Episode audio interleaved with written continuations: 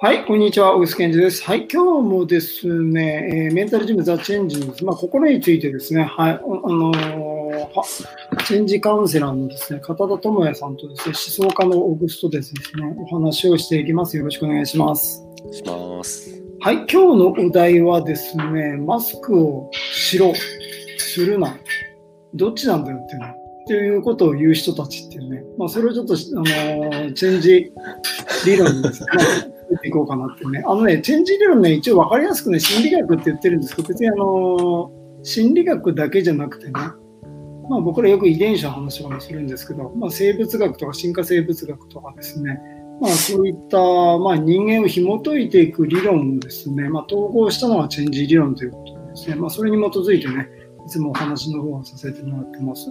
はい。で、今日もですね、Twitter と Facebook とですね、YouTube とこの3つ同時三元生中継でね、いつもやってますので、はい。あのーコメントとか質問とかね、どんどんね、あのーやってる最中に書き込んでいただければお答えさせていただきます。で、終わった後もね、あの終わった後にこれ、ライブ終わった後に見る方もたくさんいると思いますのでね、まあ、コメントを書いてもらえると、それについて、まあ、次回話したりね、お答えしていきたいと思います。はい。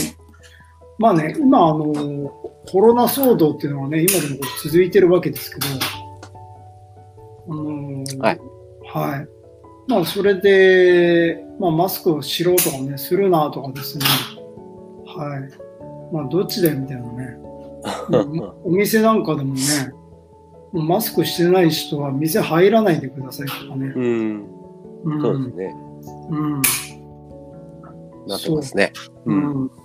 まあ、これね、一体こう人間の心根としてはね、どんな感じなのかなと思って。心ね、うん、まあみんながしてることが正しいになるので、うんうんうん。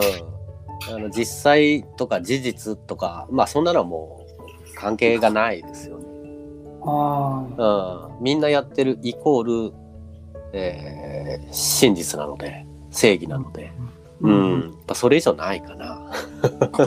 うんこれね、やっぱりそうすると、うん。なんでその、まあ、やっぱ子供なんかでもいいわけですよね。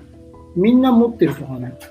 いや、あこの、なんかプレステ、プレステ4欲しいんプうんプレステ VR 欲しいんだよねっていうのうんうん。っていうと、だってみんな持ってるもんってのが言うじゃないですか。うんうんうんうん。大人でもね、みんながやってるとかね。うん。あの、これ、よくマーケティングのキャッチコピーとかでもね、ええ600万人の人が買ったとかね。みんなやってますよっつって。うん、あみんなやってますよっていうのは弱いですよね。うんうんあ確かにねカウンセリングでもねあのみんな同じですよと。ああなただけじゃないですよっていうのはねよく使われますね。言葉として、ううんん安心するんですよ。不安がなくなるんです、うん。うん。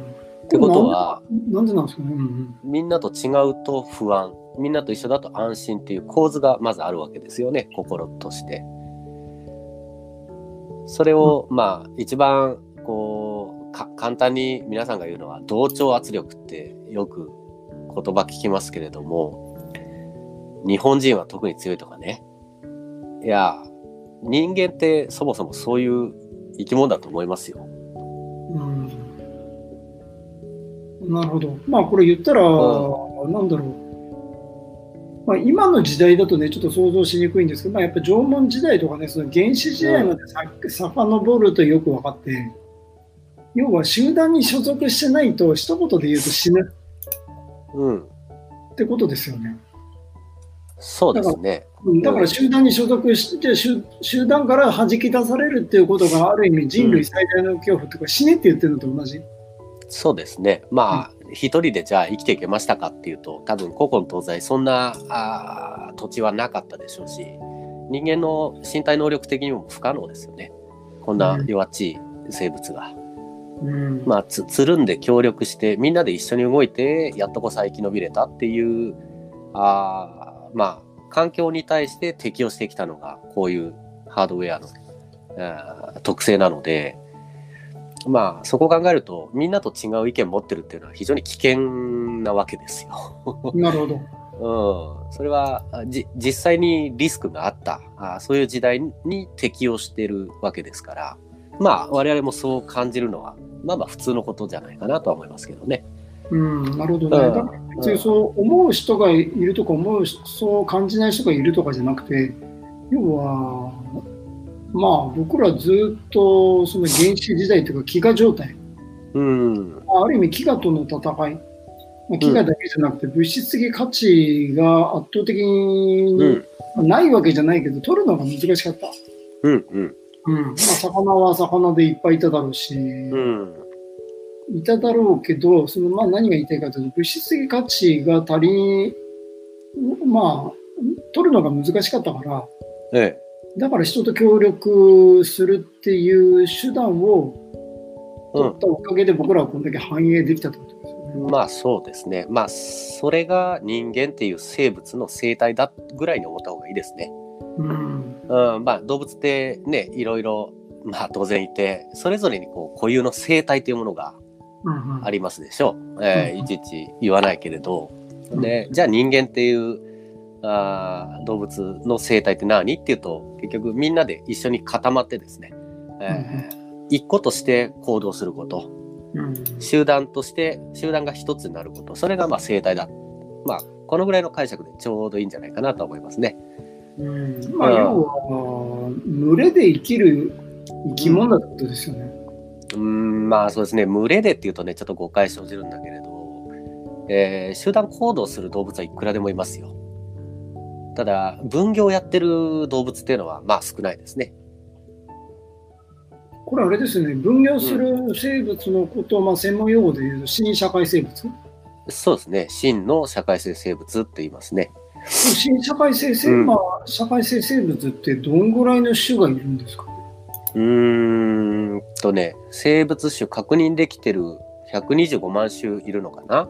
うち20種類ですねほぼゼロに近いですね。近いですねまあその大半が8割がもうアリとかハチなのでまあそれぐい。らい、はい、希少なあー生態を持ってると、まあ、なるほどね。希少っつってもねそのなんていうのかなえー非常に有益な戦略なはずなんですようんうん。うん、なんせアリハチの数だけ見ると他の動物より圧倒的に多いっていうのは皆さんわかると思うんですね。うん70これ億いないですからね。ねえ生物として大成功してる戦略なので、うん、なるほどね。いや、そうか、125万分の20ってこれ1ですよね、はっきりと。うんまあもう本当はもっとね100人母数多いですけど 確認できてる数が100確認できてるだけでね。うんこれも面白いんですけどね、あの確認できてない種ってね、まだまだいっぱいあると思うんですよね。そうですね800万種ぐらいいるっていう人もいますよね。うん。うんあだって僕らアメリカ大陸の存在すら最近まで知らなかったですけどね。こんなでかいんでね。うんうん。まあそうですね。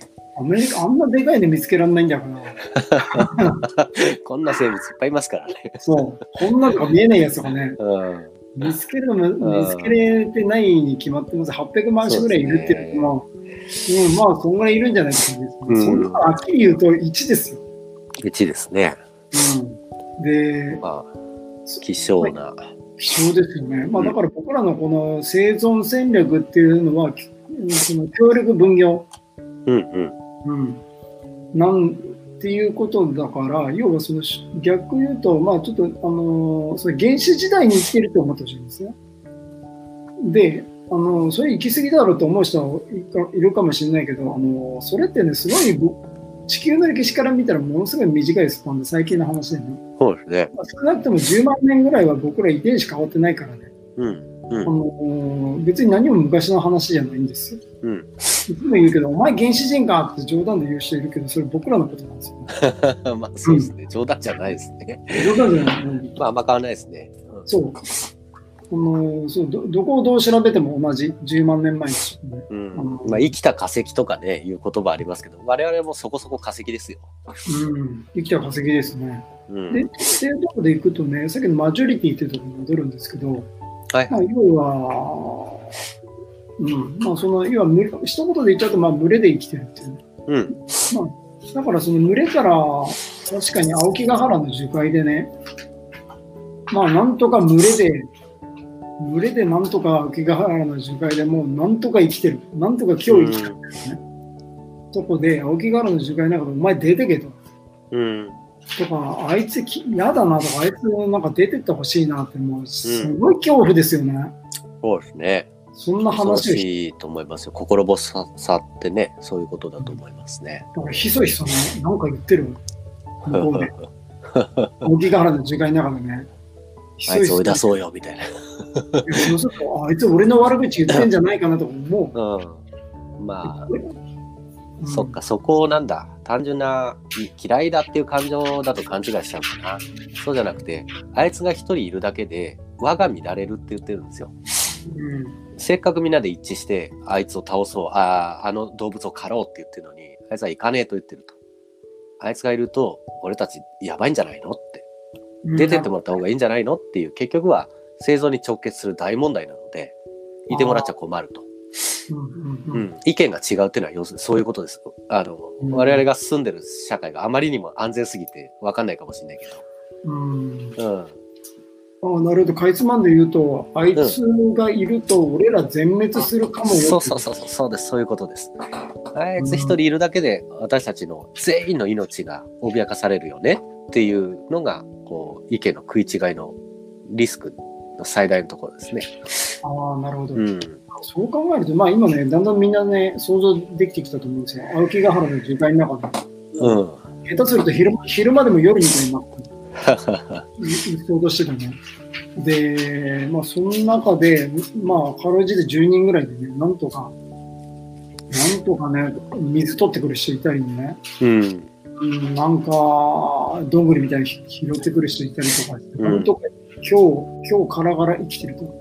うん。うん。まあそうすると、それは確かにマジョリティっていうか、ええ。に行きますよね。いきますね。はい。うん。命より意見が大事だっていうのはまあまあ現代的な近代以降のもんでしょなるほど。あ今の分かりやすい。要は命とか自分の意見とか思想よりも、う。うん。その全体の、ぜ全体の統一された多数決で決まった意見の方が重要ですよね。そうですね。それが正しさになるのもまあまあわからんではないですよね。うん。うん。仮にね、これ、このまままっすこのまま今の決断で進んでたら、州全体、まあ、集団全体が滅びるって、うん。仮に分かってる人がいたとしても、うん。他の9人がね、こっちですって言ったらね、うん。うん。言ったら、じゃあお前一人でそっち行けよって言ったら一人になっちゃうんですよね。はい。それは100%死でしたと。うん。うん。だけど従ってついていくことが99%死なんだったら、ああ、自分に嘘ついて集団に同調することもまあ厭わないでしょうね。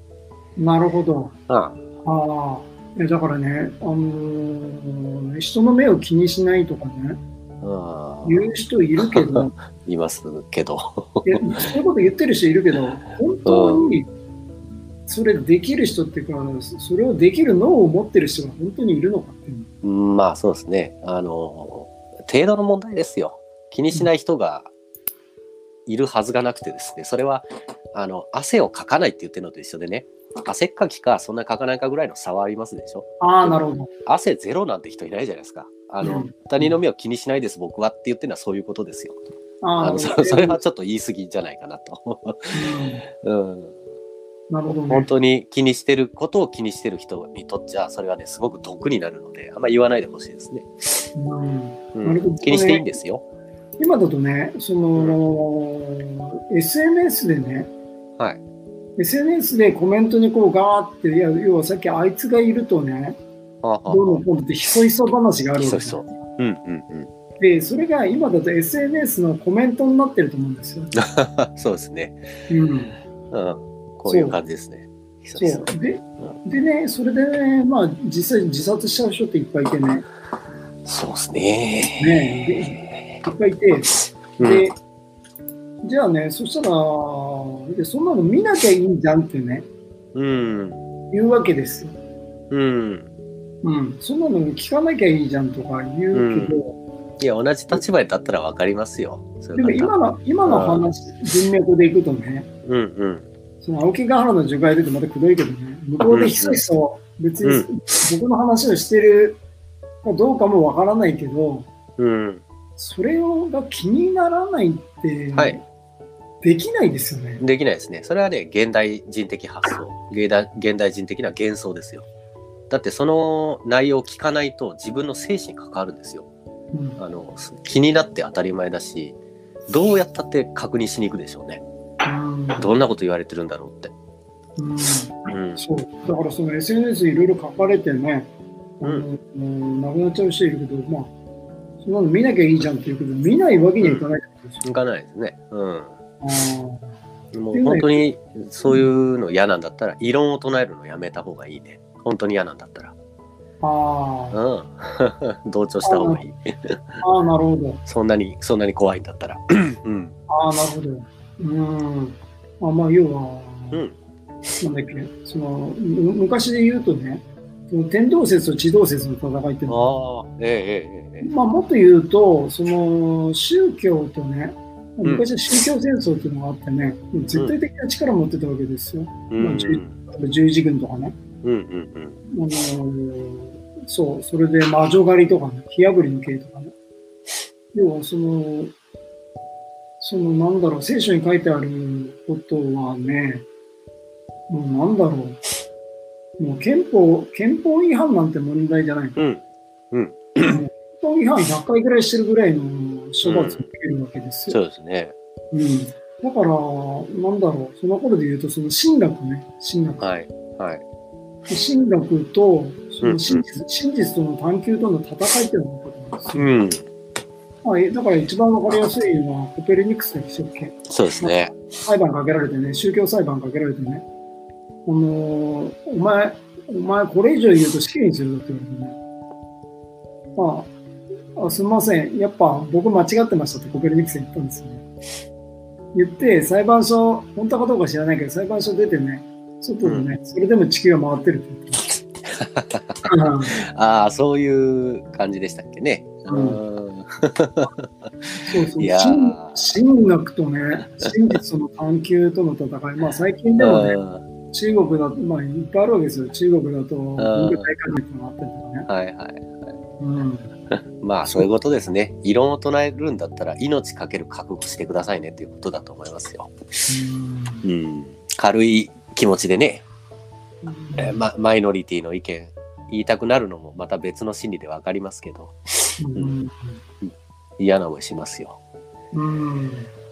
なるほどね。まあ確かにそうですよね。だからそれでいくと、まあ、あの明治維新っていうのがあって、うん。明治維新っていうのがあって、まあその、ね、まあこれ一応、常キスト TV なんでね、あの、大西水産、はいはい。大西水産に僕ね、言ったことあるんですけどね、うん。明治維新で言うとね、その吉田松陰とか坂本龍馬とか出てくる前に、一番最初に出てきた人たちは蘭学者なんですよね。思想家。はい。なるほど。高野長英とか、さ高野長英とか佐久間翔山とかね。うんああいう思想家の人たちが結局蘭学だから、その、最新の情報を持ってるわけじゃないですか。うんうんうん。から、まあ分かってたわけですよ。うん世の中がこうなってきてるっていうのは、もうその物理的に、特に軍事力で言うともう話にならん。はい。日本と欧米と比較するとね。で、おもう欧米がどんどんアジアの方に侵略していく、うんうんまあ、日本以外全部し、全部うん。植民地されたわけですよ、現実。うんっていう未来がもう待ってると。うん。そういうことを知ってたんですよね。うん。うん。だから、結局その人たちってでもね、全員処刑されたんですよね。うん。はい。だから、だから僕、つゆきさんにも言ったのはね、つゆきさんは、まあ、その辺だと思いますって。うん。ちょっと早すぎるから。うん。そしたらね、じゃあ俺殺されちゃうじゃんって言いましたよ。うん。うん。うん、まあそれはわかんないけど、うん、そういう流れがあると思うんですよ、そうですか。まあ、最初、そうですね。うん最初思想家が現れて、うんでまあ、その人たちはなんとかあるある程度見見えてるわけですけどね。うん。そこから後から来る、なんだろうな、あのまあ、イノベ最初イノベーターが現れて、その次に、なんだろう、あうん？うんアーリーマジョリアーリーマジョリティかうん。うん。アーリーのマジョリティが来てるみたいな。はい。アリアダプターみたいな。アリアダアリうん。アダああ合わせる人ね。アリアリな、そう、はいアリっていうのは早いっていうの、アダプトする人。で、そこと次のマジョリティと、うん。それね、あのマーケティング理論っていうのがあってね、これ、まあ、大西恒之さんの、うん、私が総理大臣ならこうするっていう著書の中にもあるんだけども、うん。要は情報の伝わり方っていうマーケティング理論があって、一番最初イノベーター、さっきの高野長英とか佐久間翔さんとかね、まあそういうイノベーターが現れている、その人たちは全体の3%しかいないんですよ。うん。うん、でそ最初その人だけが気づくんですよ。うん。そういう iPhone みたいなやつ作ったらよくねとかね。うん。そう。とかこうトランジスタラジオをね、すごい小小型化して持ち持ち歩けるようなやつにできんじゃねとかね。いうのをイノベート3%の人が気づいて、だけど逆に言うと97%の人は何言ってるか分かんないんですよ。うん。うん。形にならないとね、みんなね、えーお多くの人はわからない、うん。うん。自分にとって損得が直結しないとね、ほぼほぼわかんないですよ。うん。その次に3%の、えー、とイノベーターの後にですね、アーリーアダプター、アダアダプターってだからつなぐ人うん。が何パーの時に13パーいるのかな。で、だから合わせて16パーなんですよね。うん。で、その次にマジョリティっていうところがあって、だけど、うんこの最初の16パーの人と後ろの人たちの間にはですね、深くて、深い谷と高い山があってね、うん。そう。キャズムですね。うんうん。そう、そこになんかすごい深い谷がわかると思うんですよ。でそだから、いくら話してもつ伝わんないんだけど、だからうん逆に言うと、イノベーターの人が、そのマジョリティの人にいくら話しても伝わんないんですよ。うん。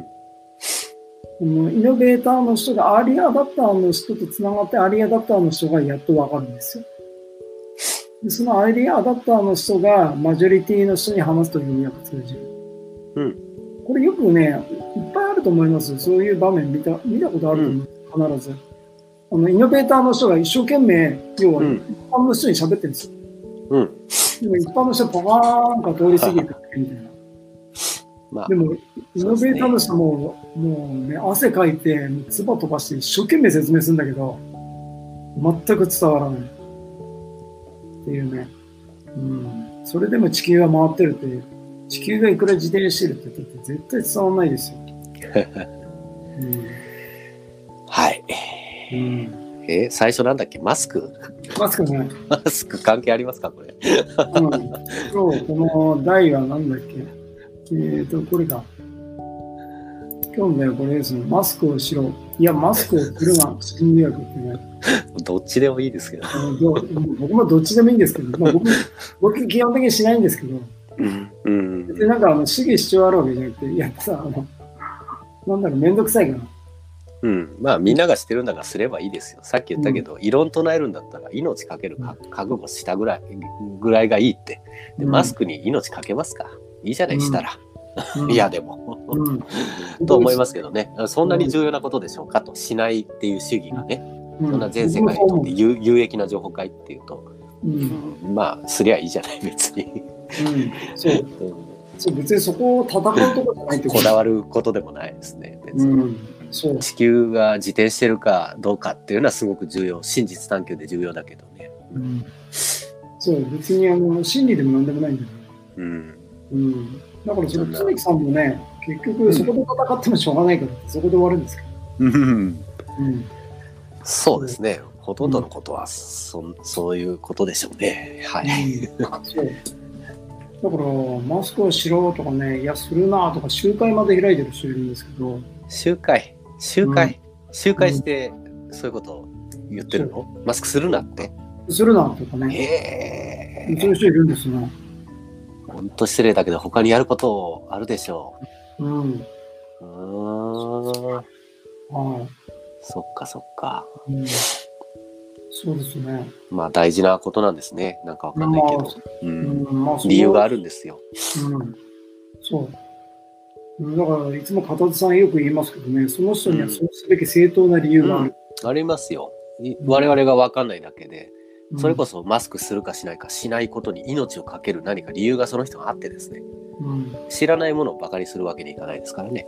うんなんかあるんでしょう。うんうんまあ、私はしないけど。はい。うんそうですね。まあ、あとはなんだろう、そのいつも言うのはね、集団上位注目っていうのがいいんですけうど、ん。まあ、僕らはそうその集団集団の中で上位で注目されるっていうことをせずには生きられないわけですよ。うん。だから逆に言うと、まあ、さっき片田さんが一言で言われたけど、他にすることないっていううん。まあ、だから集まあ団で上位で注目される他の術がないっていうね。うん。うん。まあ、退屈さですよね。うん時間があるっていう暇とはちょっと違ってね。うん。うん。はい、まあ、その人にはそう、その手段しか、ちょっと今のところ見当たらないんでしょうね。うん。まあまあ、なんか大事な、だなって感じるものがあってですね。まあ、わからんですよ。うん。他人からは。はそうですね。い。うん。今日はこのお題なんですけど、マスクをしよう。いや、マスクをするのはしんどい。心理学。まあ、これも私は、ううんん、ちゃんとしてますけどね。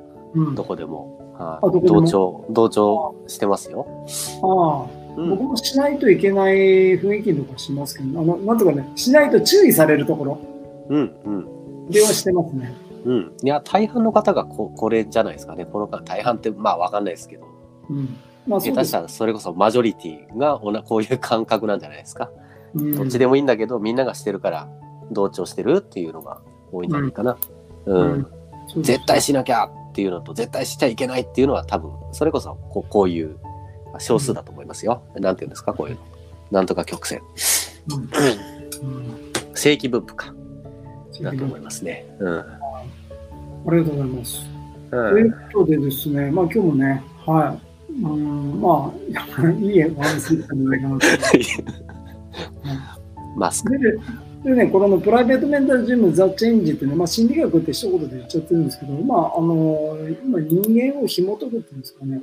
はい。まあ、だからね、あの生物学とかですね、まあ、遺伝子の話とかね、そういうのも含めての話してるんですね。うん。ああのこれ今ね、見てもらってるのはですね、これユーデミっていうところです。まあ、オンラインスクールをやってるんですね。まあ、大体こう1200円ぐらいでですね、こう受講できるっていうね。で、まあ、あの、こういうふうに動画をね、こう順番に見ていくっていうのがあるんで、まあ、こういうのがあったりとかですね。まあ、あと書籍もあったりしますんで、まあ、ぜひね、あの、ここにあるんですよ。まあ、こんな感じでですね、紙の紙でも電子でもありますのでね。はい。まあ、こういうのもぜひね、読んでいただけたら良いかなと思います。これ、片田さんがこう書いてくれましたね。ありがとうございます。はい。まあ、あと、アマゾン、アマゾンでも楽天でもですね、純駆動三省堂でもですね、販売してますので、はい。ぜひね、あの、覗いていて、まあ、これ、ポチッとする、まあ、こういう感じで、アマゾンでですね。はい。まあ、あと、このね、アマゾンのプライム会員、プライム会員ってありますけど、あの、プライム会員の方はですね、ここにある動画はね、全部無料で見れるようにして、設定してありますので、まあ、この中に本もですね、ありますので、はい。まあ、これ動画もですね、いくつなんだろう。今映ってるのはこんだけだけど、まあ、20以上ですね、チェンジの動画ありますんでね、はい。書籍もありますので、ぜひ、あの、アマゾンの方もね、覗いていただけたらと思います。楽天とか本当とかにもありますんでね、本当 .jp。はい。で、加藤さん、今日もね、はい。はい。いいお話ありがとうございました。ありがとうございました。はい。じゃあまた来週月曜日。ちょっと今日だけね、あ、ちょっと。日がなかったから木曜日でしたけど、来週月曜日10時ですかね。はいはい。にね、皆さんまたお会いできたらと思います。はい。で最後まで皆さん見ていただきありがとうございました。